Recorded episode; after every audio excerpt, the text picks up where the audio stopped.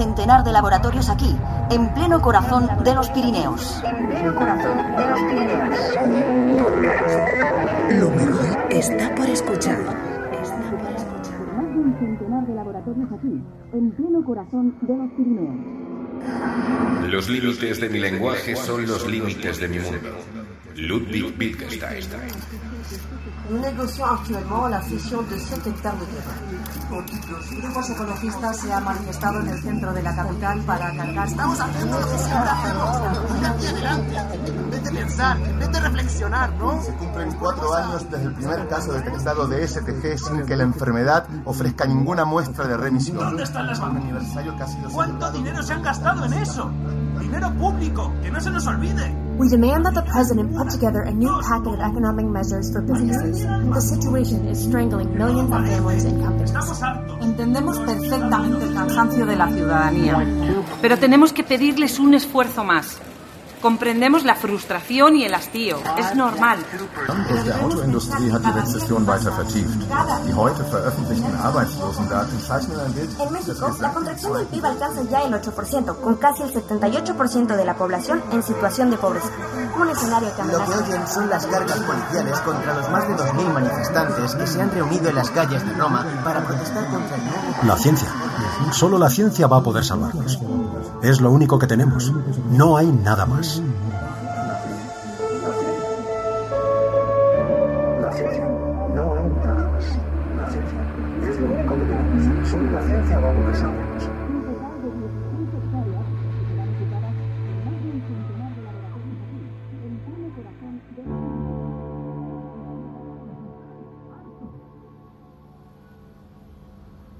La firma de Dios. Episodio 4 de 8. La Cábala. Hola, buenas. Señor Altuna, Sí, adelante, pase. Siéntese ahí, por favor. gracias. Quería decirles... Hable al micrófono, por favor. Sí, perdón.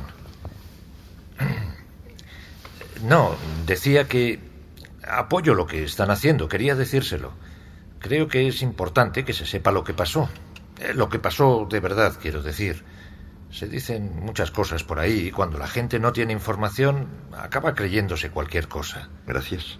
Antes de nada, tenemos que registrar su aceptación. Claro, sin problema. Sesión 453. Compareciente Gael Altuna López. Señor Altuna, ¿acepta voluntariamente participar en la Comisión de la Memoria? Sí. Le informamos de que esta sesión va a ser grabada, transcrita y archivada para futuras consultas. Bien, bien. Señor Altuna, díganos a qué se dedicaba usted en la primera mitad del año 2027. Era Deputy Secretary General de la Organización para la Cooperación y el Desarrollo Económicos. Secretario General Adjunto. Eso es. Cargo que, si nuestros datos son correctos, abandona ese mismo año. En diciembre, sí, correcto. ¿Por qué? Bueno, eh, recibí una oferta mejor. Explíquese.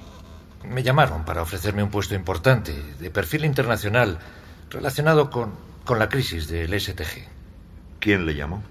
La vicepresidenta del gobierno, la señora Nieto. ¿La conocía usted? Sí, me había reunido con ella un par de veces por asuntos de la OCDE. ¿Qué le dijo en esa llamada? Nada, me citó a una reunión. ¿No le preguntó a usted para qué era? Me adelantó que era por algo relacionado con el proyecto de los Pirineos. Háblenos de eso. ¿En qué fase estaba el proyecto por entonces? Bueno, se había encontrado el mensaje unos diez meses antes. El famoso aquí del guardabosques. Lo que iba a hacerse ya estaba claro. Lo que no estaba tan claro era cómo se iba a pagar todo aquello y cómo se iban a repercutir los cargos. Entre los distintos países, me refiero. ¿Qué le ofreció la vicepresidenta en esa reunión? Bueno, antes de nada tengo que aclarar que en la reunión no estaba solo la señora Nieto. Había cuatro personas más. Un general español, un americano, una mujer de la OMS, americana también, y un alemán que no habló prácticamente. Y en respuesta a su pregunta, como ya he dicho, lo que me ofrecieron fue un puesto. ¿Cuál? Site Management and Buildings Head, eh, que básicamente era responsable de la gestión de la obra mientras durase, y luego, cuando el centro arrancase ya, Algo así como jefe de edificios. De infraestructuras, lo llamaríamos nosotros. Pero usted no tenía experiencia científica. ¿Me equivoco? No, no se equivoca. Eh, soy abogado. O era abogado, ya no sé. Mi experiencia estaba en la gestión y en relaciones internacionales, que era lo que precisaba el puesto en realidad. El centro ya tenía una dirección científica, que era ese alemán que les he dicho, el que no hablaba. ¿Aceptó inmediatamente? Ni me lo pensé. Firmé al día siguiente. Ha mencionado dos fases. Sí. Centrémonos en la primera, la de las obras. ¿En qué consistía su trabajo exactamente? Yo tenía que supervisar todas las tareas y recursos de la construcción. Hay que tener en cuenta que aquello era mastodóntico. Se pretendía levantar la mayor instalación científica del mundo, mucho más grande que el superacelerador de partículas de Ginebra, mucho más grande que el ITER, y había que hacerlo en un año y unos meses. ¿Por qué? Era el plazo acordado por la comunidad internacional. En menos tiempo era virtualmente imposible. Bien. Siga, siga. No sé si quieren que entre en detalles técnicos. Eh, denos una visión general. A ver, el complejo tenía un presupuesto de partida de 1.200 millones de euros, que luego subió a 1.600 y luego a 1.800. Y aún así, les digo que fue barato. Casi todas las subcontratas eran chinas, no tanto por el precio, como se dijo en su día, como porque los chinos fueron los únicos que entregaron un pliego razonable. Tenían experiencia construyendo en tiempos muy cortos, muy, muy cortos, y como les he dicho, esa era la prioridad. La cábala tenía que acabarse en plazo sí o sí. Parémonos aquí un, un momento. Hablemos del nombre. La cábala. Sí, eso tiene su historia. Eh, supongo que ya la conocen.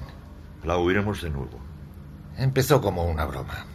En el proyecto había muchos países implicados, los desarrollados y algunos de los otros. Eso quiere decir distintas culturas, distintas costumbres. Todo había que convenirlo primero. Y todo es todo. Desde el tamaño de los dormitorios hasta los menús o el color de la señalética. No digamos ya el nombre, claro, imagínese. Lo de la cábala salió muy al principio. Fue una broma del jefe científico de los israelíes. Él lo metió en la lista con los demás nombres que se barajaban. En teoría solo teníamos que haberlo visto unas pocas personas, los responsables, pero acabó enterándose todo el mundo. Explíquenos el sentido de la broma. Verán, la cábala es una interpretación mística del judaísmo. Es... Algunos les dirían otra cosa, pero la verdad es que es una práctica esotérica. Sus seguidores eh, utilizaban distintos sistemas para analizar mensajes en la Torá, mensajes supuestamente ocultos que están ahí en el texto, pero no se pueden ver a simple vista. Uno de los sistemas que utilizaban, el más popular, se llamaba gematría, si no recuerdo mal. Eh, se basa en la conversión de las 22 letras del alfabeto hebreo en números. El Aleph, por ejemplo, la primera letra de su alfabeto corresponde al 1. De ahí la broma. Lo que iba a hacerse en esa instalación era una especie de ejercicio cabalístico, solo que a gran escala. Entiendo. A eso se sumaba que uno de los libros fundamentales de la Cábala, el más importante después de la Torá, lo escribió un español, el Zohara. Es como si todo encajase, lo que íbamos a hacer y dónde íbamos a hacerlo. Pero la Cábala no estaba solo en suelo español. No, es verdad. Estaba la mitad en suelo español y la mitad en suelo francés. Por eso España y Francia pudieron imponer tantos cargos intermedios, por cierto. Se beneficiaron, o nos beneficiamos, de nuestra posición geográfica. Volviendo al nombre. Sí. La Cábala o de Cabala no fue el elegido. No, no, claro que no. Era una broma, ya les digo. Habría ofendido a muchos israelíes, seguramente. Se optó por algo más institucional. Great Transcription Center. Pero que yo sepa, nadie lo llamó así jamás. Era lo que ponía en la puerta, pero en cuanto los medios de comunicación oyeron lo de la cábala, ya se quedó para siempre. A los de arriba les llevaron los demonios con eso, pero es lo que hay. Pasemos a su inauguración. El 13 de marzo de 2029. Lo tengo grabado a fuego porque era exactamente el día previsto. Ni un día nos retrasamos. Hemos entrevistado a varias personas que trabajaron allí desde el principio. Científicos, algún técnico. Nos han dado algunos datos, pero es probable que usted pueda precisar más. Nos han dicho que trabajaban unas 2.000 personas. El día de la inauguración, 2.243. Luego se aumentó el personal hasta los 2.573. El tope de capacidad era de 2.900, pero nunca lo alcanzamos. Porque los científicos vivían allí, ¿verdad? Todos, todos vivíamos allí. Estaba en mitad de las montañas, en la nada. El día de la inauguración cayó una nevada tremenda. Horroroso. Muchos periodistas ni siquiera pudieron llegar. Eh, Se llegó a los 15 grados bajo cero. Me acuerdo que temíamos por los manifestantes. Pensábamos que se iban a congelar todos ahí fuera. Háblenos de esos manifestantes. ¿Cuántos eran? Bueno, no los conté, pero al principio serían unos 100 aproximadamente. Con el tiempo se les unieron muchos más. Dormían allí mismo, fuera, en tiendas de campaña. No sé cómo no se congelaron ese día, de verdad se lo digo. ¿Contra qué protestaban? Contra nosotros, contra la cábala, contra lo que iba a hacerse allí. ¿Y cómo diría usted, con sus propias palabras, lo que se hacía allí? A ver, el objetivo de la cábala era encontrar la manera de comunicarse con quien estuviese mandando los mensajes. Los hurones ya habían hecho su papel. Seguirían todavía unos años más, pero vaya, eh, a esas alturas estaba más que claro que los genes problema eran mensajes y que esos mensajes significaban algo. Lo que se pretendía hacer en la cábala era establecer comunicación. ¿Y qué era lo que preocupaba a esos manifestantes? Todo, les preocupaba todo. Había toda clase de gente, desde los que creían que el STG era un arma biológica hasta los que pensaban que teníamos extraterrestres allí metidos, ya ve. O que íbamos a abrir un portal interdimensional, como en la película aquella. Luego, más tarde, se sumaron también los ecologistas. Decían que los mensajes eran de la madre tierra y que, básicamente, que no había razón para intentar comunicarse con ella. Lo que había que hacer era dejar de contaminar y con eso todo resuelto. Nos ha hablado de incidentes violentos. Sí. De los manifestantes. Sí, no hubo muchos, pero sí. ¿Nos puede referir alguno? Una vez empezaron a tirar piedras contra las instalaciones. Rompieron algunos cristales, poco más. ¿Por qué lo hicieron? Quiero decir, ¿hubo algún motivo concreto más allá de la animadversión que sentían por el centro? A ver, esto fue ya a mediados de año, creo recordar, con los ecologistas, precisamente. Y que quede claro que no tengo nada en contra de ellos, de verdad que no, pero es no que... necesita justificarse en esta comisión. Basta con que nos cuente su perspectiva de los hechos. Bien. Eh, fue cuando se enteraron de que teníamos animales dentro. ¿En la cábala? Sí. ¿Qué animales? Ratones, ovejas, eh, simios pequeños. Un día esta gente, los que estaban concentrados fuera, vieron los camiones que nos los traían. Eran unos convoyes enormes. Y claro, oyeron a los animales. Eso era responsabilidad mía, lo de los convoyes. Entraba dentro de la competencia de infraestructuras. Muchas cosas entraban en mi competencia. Los laboratorios, eh, los servicios esenciales, el personal, eh, en fin, muchas cosas. ¿Qué pasó? Se volvieron locos, los manifestantes, digo. Primero lanzaron piedras contra los camiones. Luego, ya se lo he dicho, contra el complejo. Convocaron a la prensa y alguno hasta dijo que estábamos haciendo sacrificios rituales. En fin, locuras, locuras. ¿Por qué no explicaron claramente lo que hacían dentro de la cábala? Ya lo he dicho. Cada pequeña decisión tenía que ser acordada por todos los países miembros. La burocracia era horrible. Así que siempre se llegaba a acuerdos de mínimos. ¿Qué se va a hacer público? Pues lo mínimo. En la cábala, una parte del personal era civil y otra más pequeña militar, pero todos teníamos que mantener secreto absoluto. Ni una palabra a nadie, ni siquiera a familiares. Teníamos una jefa de prensa francesa muy solvente, Susette, Susette Masson. Ella hacía lo que podía, pero francamente, en lo que concierne a esta gente de la que hablamos, a estos ecologistas, daba igual lo que dijese. Esa gente ya nos había juzgado y condenado. ¿Qué dijeron exactamente? ¿Sobre los animales? Sí. No recuerdo las palabras exactas, pero algo así como que tenían propósito experimental. La verdad, sin entrar en detalles, pero la verdad. Sabe que este tribunal depende de la Organización de Naciones Unidas y que puede usted contar cualquier cosa, con independencia de las cláusulas de confidencialidad que firmase en su día. Sí. ¿Lo sabe? Lo sé, lo sé. Entonces entremos en detalle. Díganos qué hacían con esos animales exactamente. Muy bien. Pero hay que volver. Tendríamos que volver al objetivo de la instalación, el objetivo de la cábala.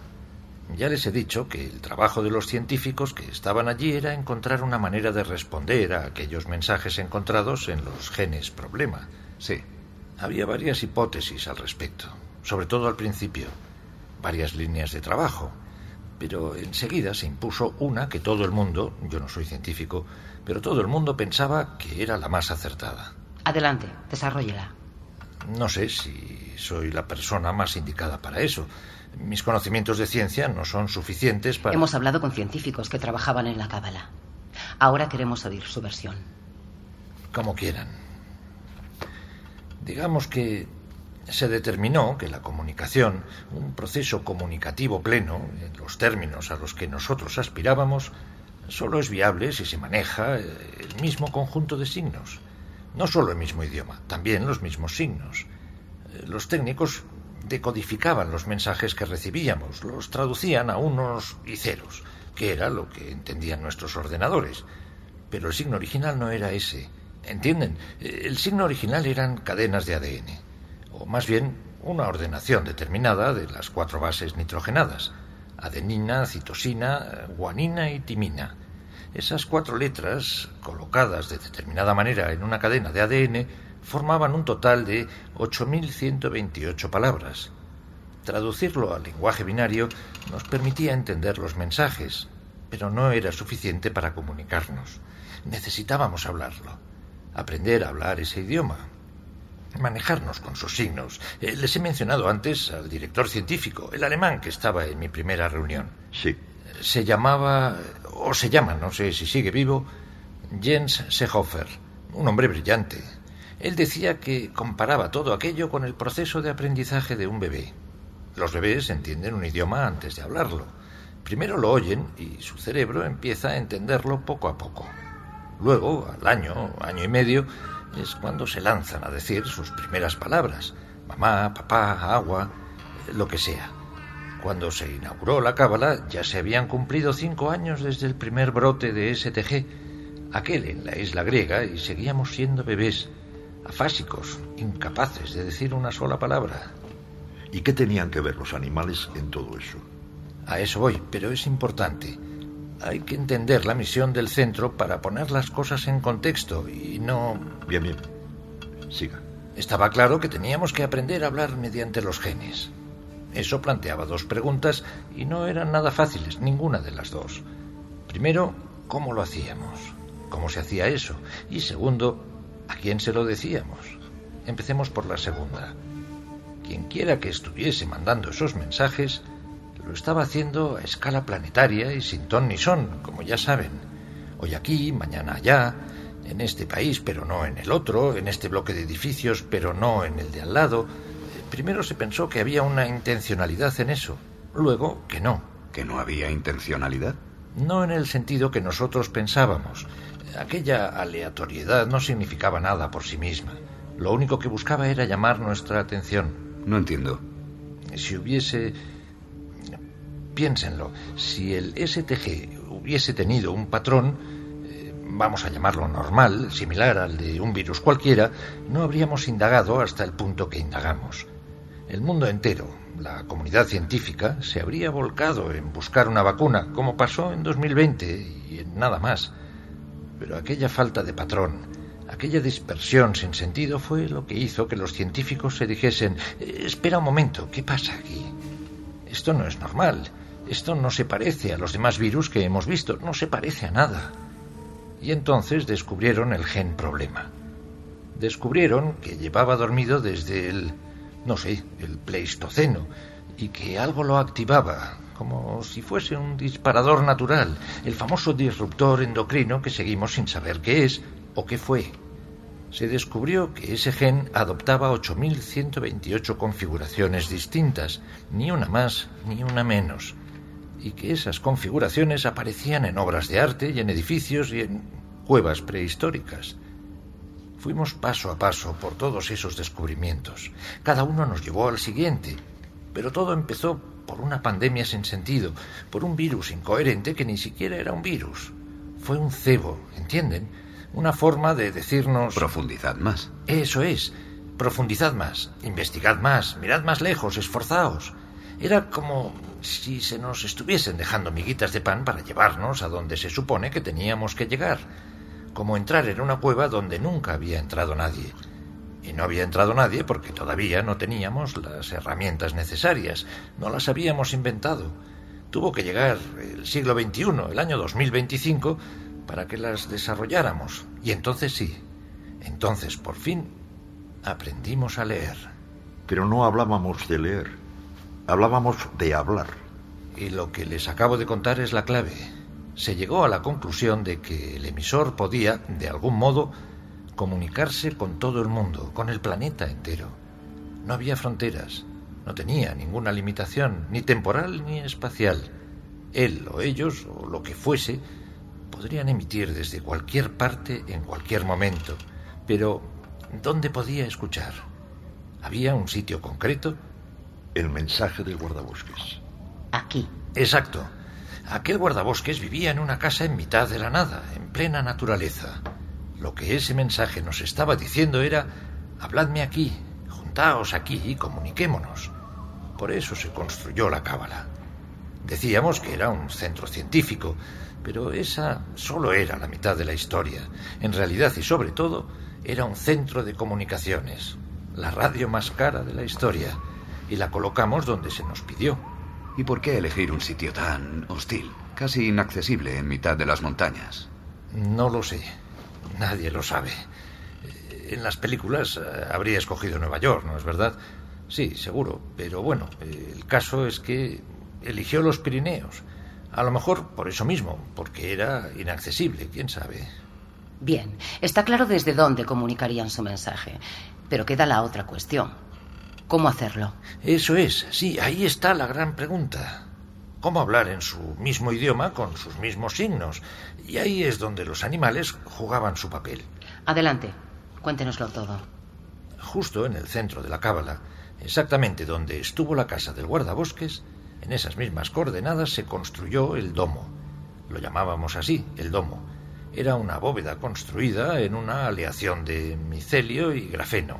Estaba completamente aislada del resto del complejo. Solo tenía una puerta y solo había doce personas con permiso para entrar, todos científicos. ¿Qué hacían ahí dentro?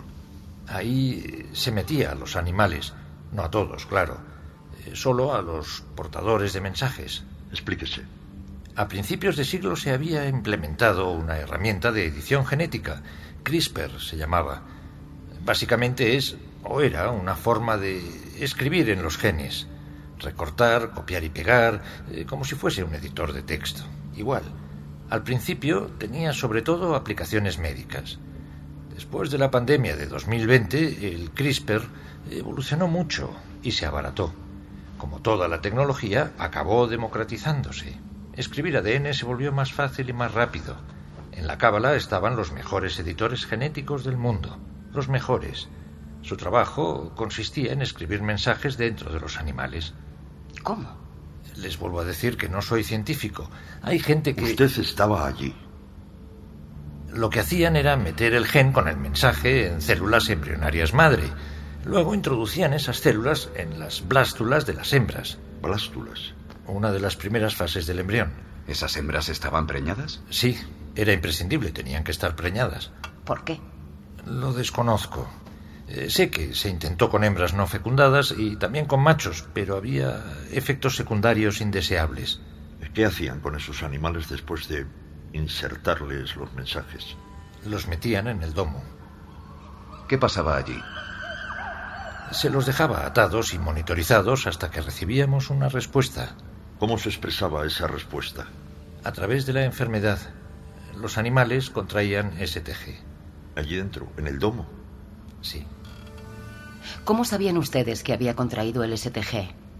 Por la fiebre. El primer síntoma del STG, se acordarán, era una fiebre altísima. Una de las cosas que se controlaban era la temperatura. ¿Y qué hacían cuando pasaba eso, cuando detectaban que les subía la fiebre? Se sacaba a los animales del domo, se les tomaba una muestra genética y se descodificaba el gen problema. ¿Y leían la respuesta? Sí. ¿Se comunicaron? Sí, conseguimos hablar a través de escritura genética. ¿Cuándo supo usted lo que pasaba en el domo? Desde el principio, desde antes. Yo fui el responsable de su construcción. ¿Recuerda cuándo recibieron la primera respuesta? Como si fuera ayer. Pero no se piensen que... ¿Saben esas imágenes de la NASA cuando el Apolo 11 se posa en la Luna y en Houston todo el mundo se pone a aplaudir y abrazarse? Sí. Pues no se pareció en nada a eso. Fue más bien... Les diría que fue justo al revés. Me acuerdo del silencio.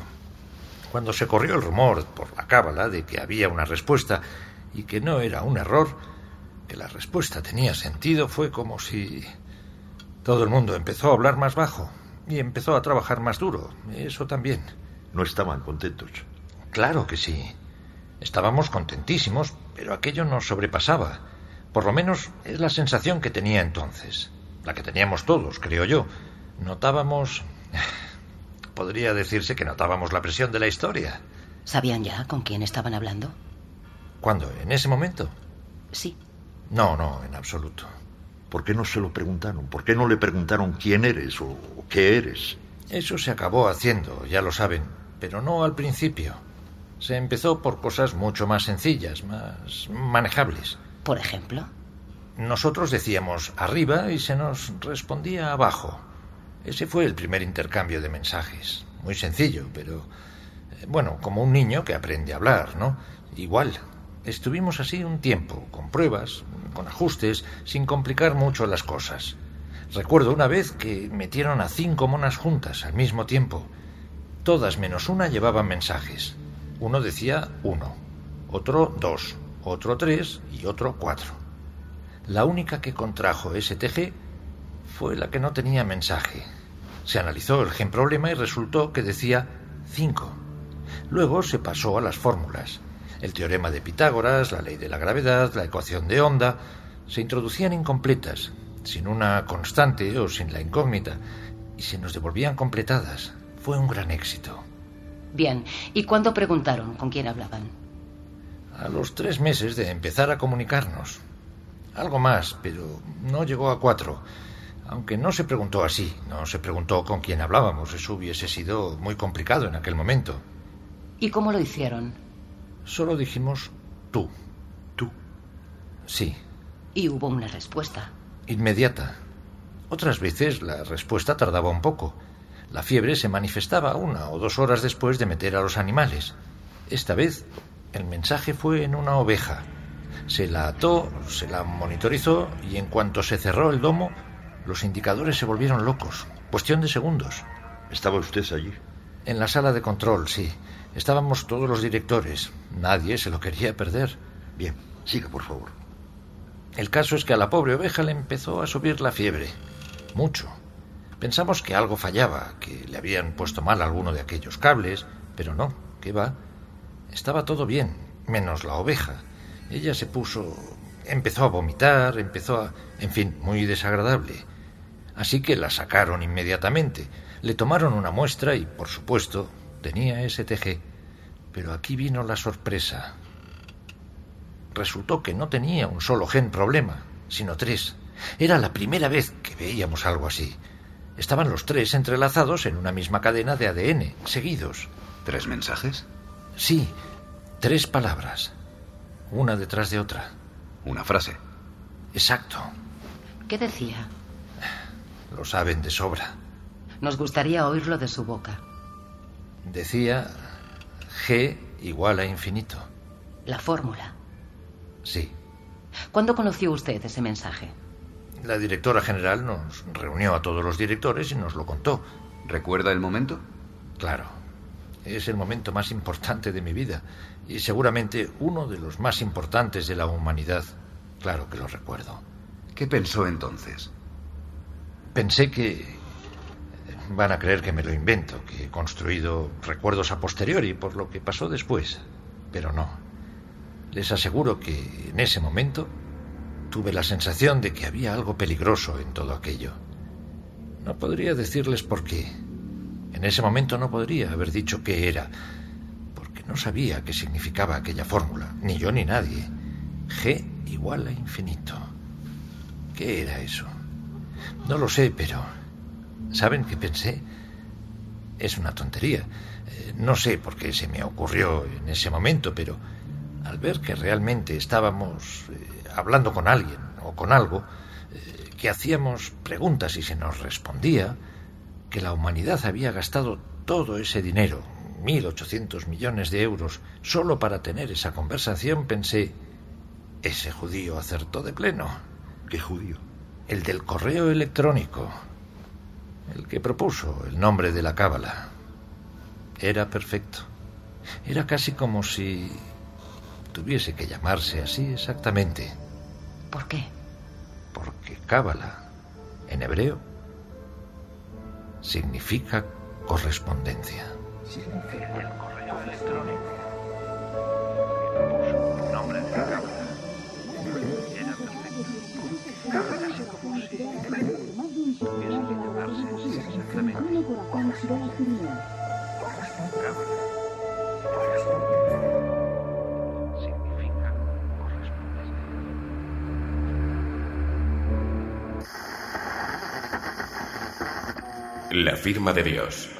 Una serie de José Antonio Pérez Ledo, con dirección y diseño sonoro de Teo Rodríguez. Ya disponible en podiumpodcast.com.